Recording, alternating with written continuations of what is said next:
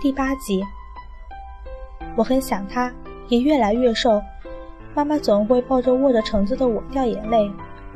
那天深夜，我还是睡不着，睁开眼睛就看见我的小狐狸坐在窗台上，荡着腿，穿着第一次见面他穿的白衣白裤。圆圆，我几乎三步冲到他的怀里。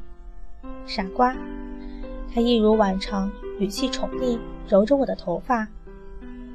圆圆，你不要离开好不好？傻瓜。我没有离开啊，以后你要听妈妈的话，好好吃饭。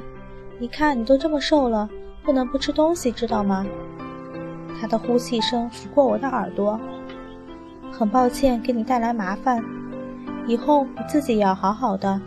就算你看不到我，你也要知道，我会永远陪着你。他轻轻地叹了口气，然后松开我，递给我一个包好的橙子。我接过橙子，却看着它如第一次一样消失在窗前。无论如何，我都抓不住它。只看见它在消失的那一刻，依然微笑着对我说：“这也是唯一一次对我说，我喜欢你。”